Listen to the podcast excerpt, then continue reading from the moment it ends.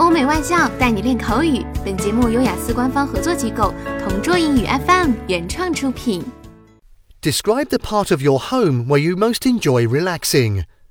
You should say, what part of your home this is, when you usually relax there, how you relax there, and explain why you find this part of your home a good place to relax in. There's no doubt in my mind that it's my bedroom. It's on the left side corner of our flat near the balcony. It's painted with pink walls and a white ceiling. I chose this as a theme for my room a few years ago when we relocated to this place. It is also decorated with various posters of my favourite Korean pop boy band called BTS. In addition, I have a study table with some drawers for my trinkets and books and a full length mirror so I can see myself properly when I change clothes.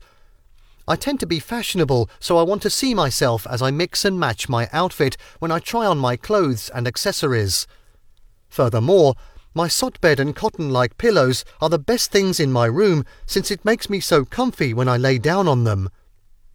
My room is my haven, so I can do anything I like. Luckily, my parents respect my privacy, so I can do various things there. I love dancing, so in my spare time I dance in front of the mirror, which helps me unwind and at the same time keeps me healthy and fit.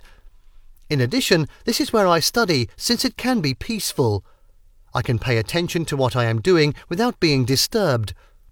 Of course, I sleep and relax in my room.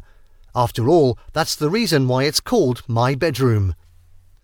OK，以上就是今天口语话题的全部内容。想要免费获得雅思口语完整题库的小伙伴，快来关注微信公众号“同桌雅思英语”，回复关键词“口语题库”就可以啦。同桌祝你早日涂鸦成功！